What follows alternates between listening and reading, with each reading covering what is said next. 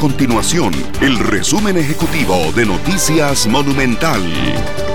Hola, mi nombre es Fernando Muñoz y estas son las informaciones más importantes del día en Noticias Monumental. La unidad ejecutora sobre el proyecto del tren eléctrico defendió ante los diputados los beneficios de esta iniciativa, indicando que traería un ahorro de 29 millones de viajes en automóvil en un año.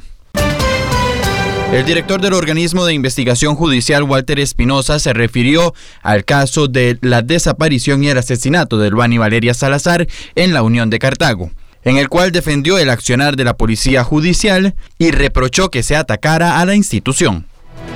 Estas y otras informaciones las puede encontrar en nuestro sitio web www.monumental.co.cr.